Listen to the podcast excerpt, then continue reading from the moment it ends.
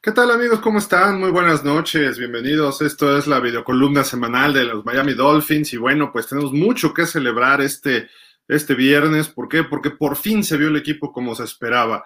Ayer fue un partido que salieron de donde estaban guardados todos los Dolphins, especialmente esa defensiva que era la peor de la NFL hasta la semana previa y dejaron realmente en 10 puntos nada más al conjunto de los Ravens, algo que no ocurría desde hace un buen rato. Eran 48 partidos que los Ravens al menos metían 14 puntos, así de que importantísimo lo que logró el equipo de Miami el día de anoche, bueno, la noche de ayer en el Hard Rock Stadium, sin duda alguna fue algo especial. Pero bueno, vamos a platicar hoy de varios asuntos de ese partido y pues vamos a comenzar con el resultado. Bueno, finalmente Miami logra su tercera victoria de la temporada, se pone 3-7. Los Ravens eh, sufren su tercer descalabro y además históricamente, eh, pues eh, para los Dolphins también esta victoria representa pues un hito importante sobre John Harbaugh, que tan solo habían logrado un triunfo en nueve encuentros que lo habían enfrentado y pues al final de cuentas ya cayó esa segunda victoria. Lamar Jackson no pudo hacer nada realmente, pero bueno, vamos a ver cómo fueron las anotaciones. Primero Tucker con un gol de campo de 46 yardas en la primera serie ofensiva y se ponen arriba los Ravens 3-0.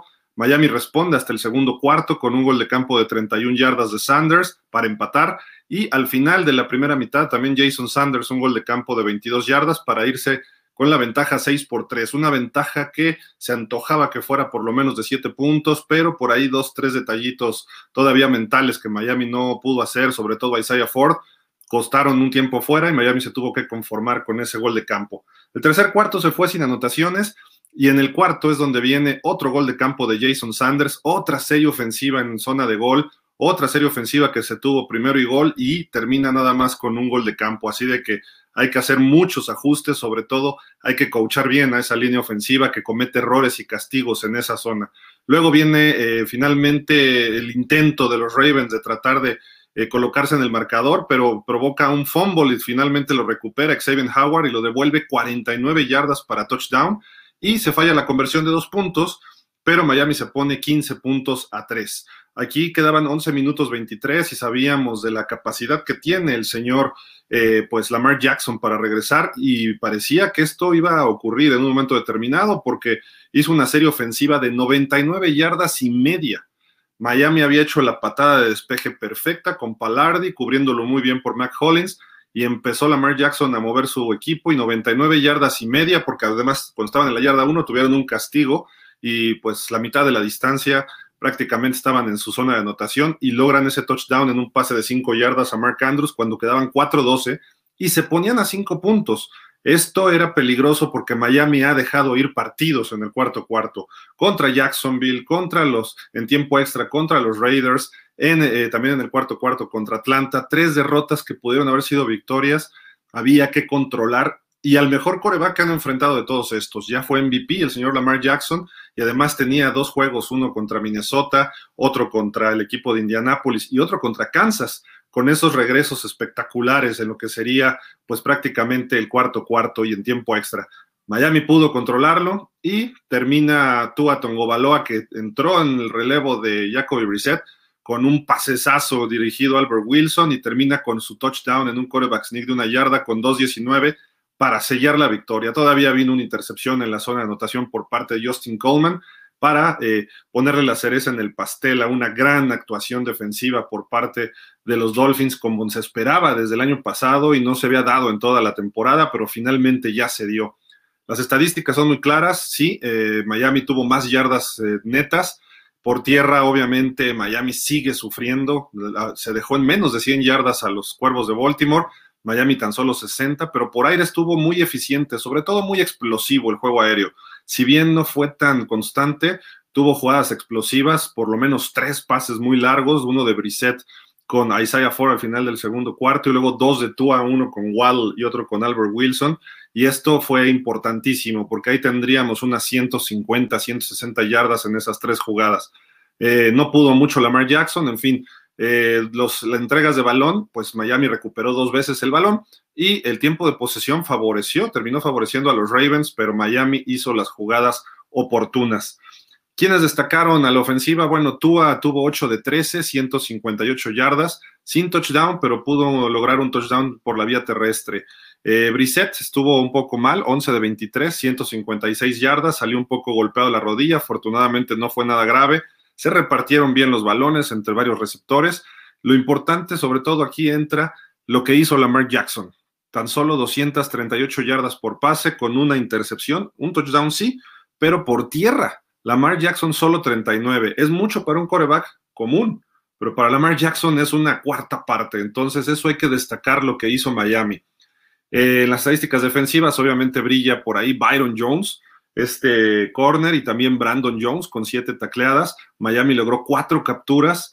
Y eh, pues Van Ginkel compartió una con Jalen Phillips. Los novatos Jalen Phillips precisamente y Jevon Holland eh, han caído en esta defensiva y poco a poco, ahorita que estamos ya empezando la segunda mitad de la temporada, se están viendo como que en verdad son eh, lo que se esperaba de ellos. Phillips fue primera ronda y Holland fue en segunda ronda. Ahorita platicamos más de Holland porque tuvo un partidazo, la verdad. Justin Coleman logró esa intercepción al final del partido y pues Xavier Howard un fumble recuperado.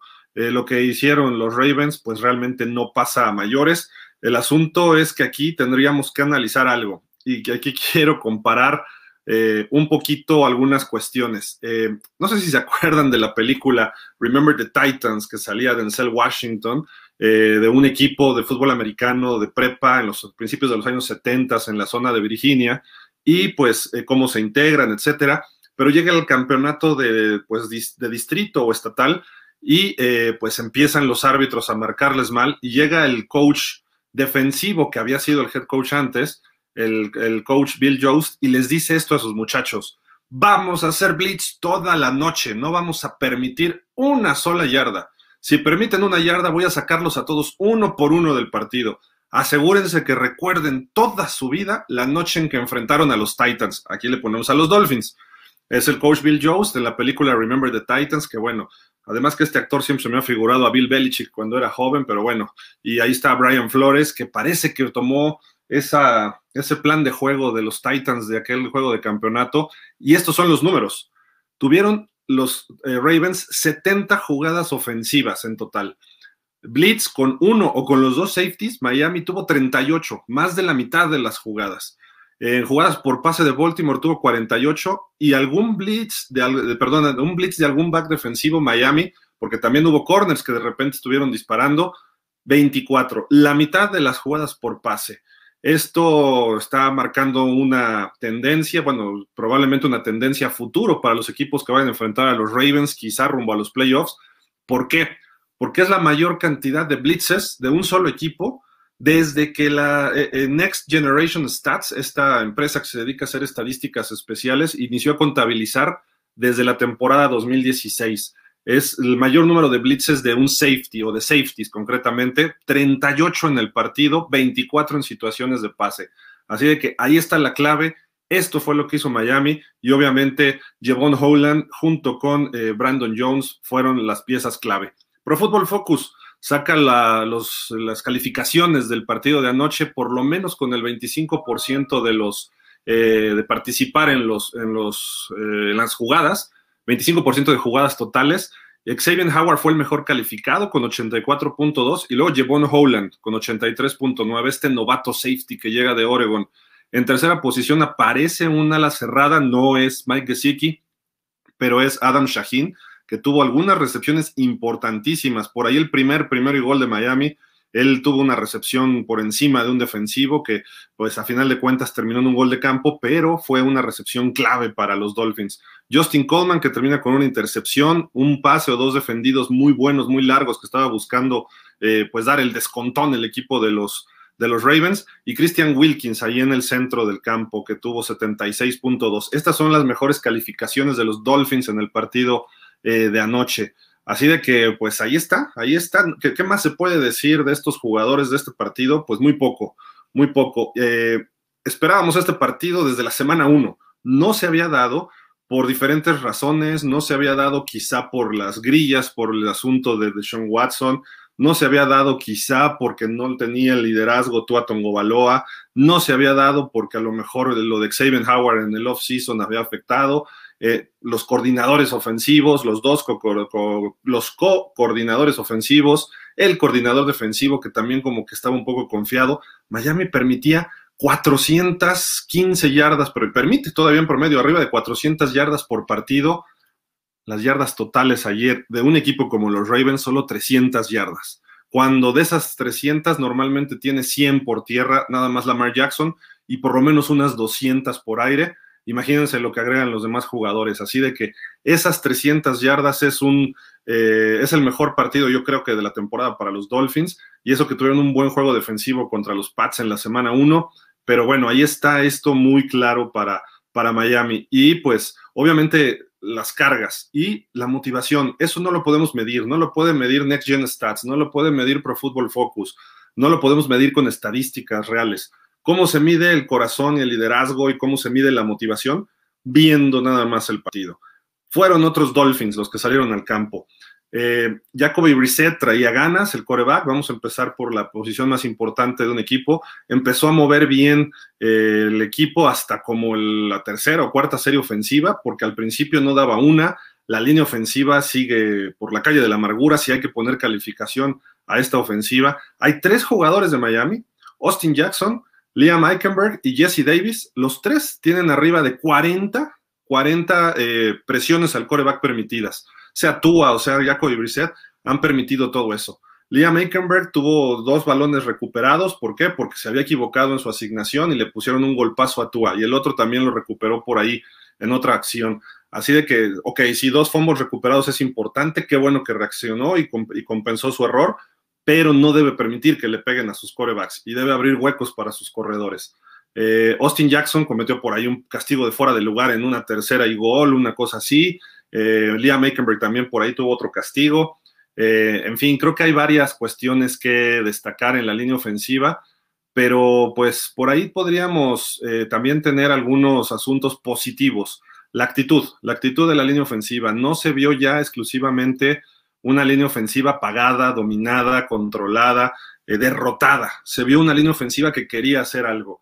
Y esto lo caracterizó una sola jugada, al grado que esta jugada trascendió más allá de lo que fue el partido de anoche. Se está hablando en toda la NFL, es trending, y es el señor Robert Hunt, que también cometió un error por ahí, pero al grado de que hoy en la mañana, bueno, desde ayer en la noche, el elevador que sube a las oficinas en el estadio Hard Rock, le pusieron esto. Normalmente Miami hace una especie de pantalla en ese elevador con lo mejor del partido y pues les dejo este video para que vean cómo se ve la entrada a las oficinas de los Dolphins.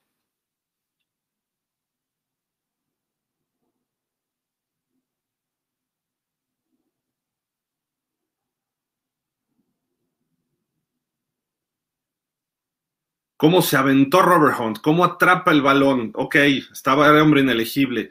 No importa, está pensando y quiere ganar. Eso es lo importante. El pase iba a Miles Gaskin, que iba muy mal el pase, había muchísima presión sobre Tua. Quizá Gaskin a lo mejor hubiera llegado al balón muy forzado, pero lo estorba el mismo Hunt. Atrapa el balón y se deja ir con todo hasta la zona de anotación. Lo taclean abajo, obviamente, los safeties, porque pues no se van a poner al tú por tú con un liniero ofensivo que pesa si arriba de 150 kilos y ¿qué hace Robert Hunt? Estira el balón y cruza el plano. Olvídense de que estaba de hombre inelegible. El tipo quería ganar, el tipo estaba con inspiración, quiere, se demuestra eso que tienen algunos jugadores, no todos. Y eso le puede dar un liderazgo a futuro en este equipo. ¿Por qué? Porque se levantó, todo el mundo estaba risa y risa, todo el mundo lo fue a felicitar por el esfuerzo. Miami terminó con un gol de campo en esa serie ofensiva, fue eh, terrible, como siempre en la zona roja falla Miami, no bloquean los linieros, cometen castigos, pero bueno, Miami termina con un gol de campo ahí y terminó ganando el partido.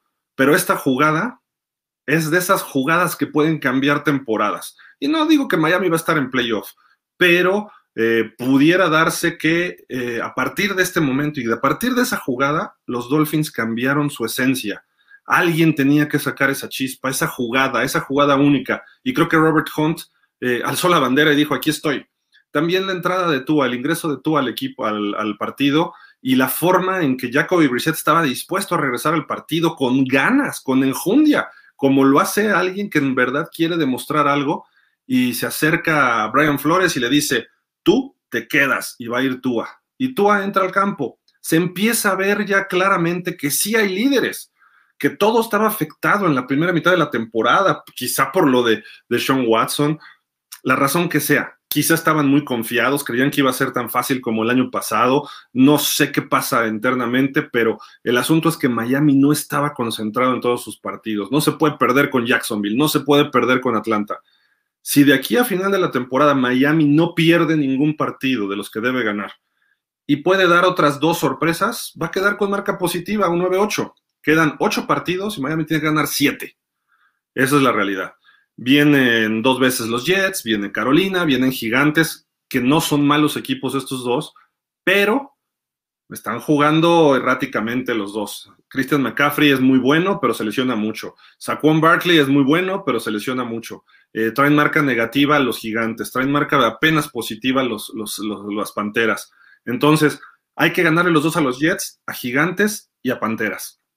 Con eso Miami está 7-7. Y luego vienen los Santos, que es un equipo un poco gitano. Vamos a ver si sin, la presencia de Jamis Winston, vamos a ver si Trevor Simeon, o si juega el novato Ian Book, o si juega Tyson Hill, cómo puede jugar esta defensiva de Miami. Va a ser un duelazo y a ver cómo va evolucionando Tua de aquí a finales de diciembre. Luego una visita a Tennessee, que a lo mejor para ese partido ya regresa Derrick Henry y se cierra en casa contra los Pats. Miami puede estar 7-7 antes de esos últimos tres partidos. Esa es una realidad y debería estar así. Si Miami no llega a 7-7 porque perdió con los Jets un juego, no sale de la silla caliente Brian Flores. No sale la crítica hacia la línea ofensiva. Aún ganando, hay que seguir mejorando. Ayer se ganó porque la defensiva hizo un partidazo, pero partidazo. Entonces hay que estar muy pendientes del funcionamiento. Olvidémonos un poco de los resultados. Próximo partido se visita a los Jets, se tiene que ganar, no importa que se gane 23-20 siempre y cuando se funcione bien a la ofensiva, o que se gane 13-10 siempre y cuando la ofensiva genere yardas, que corran bien el balón, que haya un corredor de 100 yardas. Yo, yo no recuerdo un corredor de 100 yardas en Miami desde hace dos años. Entonces, eso se necesita en Miami. Alguien que corra más de 100 yardas ya sea Gaskin, Ahmed, Malcolm Brown, quien gusten, o en equipo una 150. Eso es lo que deberíamos estar buscando, pero no sé por qué no está ocurriendo en los Dolphins. Luego, bueno, sí sé, por los coordinadores, por la línea ofensiva, etcétera, ¿no? Y a la defensiva se tiene que mantener este ritmo. Así de que ahí están las claves para el resto de la temporada. Un gran triunfo, hay que festejarlo, hay que estar un poco tranquilos porque son de esos triunfos que por lo menos dices, de todo lo malo que venía en la temporada, dices, ya con este triunfo, por lo menos como fans, nos podemos sentir más tranquilos. Y como personas que estamos analizando el fútbol americano, dices, ahí estaba, ¿por qué no lo habían hecho? El problema es aquí, no es el talento, son jovencitos, hay que saberlos coachar, es el coacheo, es, es la ejecución, es estar sobre los fundamentos y ya están brotando los líderes, eso es importante. Así de que bueno, vamos a leer algunos comentarios ya para despedirnos y nos dice por acá, Sam Robles, hola Gil, touchdown, TD, aguantó bastante bien a Wilkins, deberían ponerlo en la línea ofensiva. Este, TD, ¿quién es TD? ¿La mascota? ah, sí, al final, ¿no? Que llegan a festejar, sí. Sí, sí, sí, de acuerdo. Scomi, vamos a llegar 7-7. Pues esperemos que así sea, Scomi. Hay que seguir con Tua, pase lo que pase. Pues no hay de otra. Aunque, aunque querramos a otro, ahorita es Tua o es Tua y esperemos que se esté bien. Lo que dijo tú al final del partido, le preguntaron de su dedo y dijo, sí, me duele todavía, pero pues ahí salió bien y tenemos 10 días para recuperarnos. Eso es positivo. Y finalmente nos dice Rafael Rangel, excelente noche, Dolphins, tiempo de disfrutar. Sin duda alguna.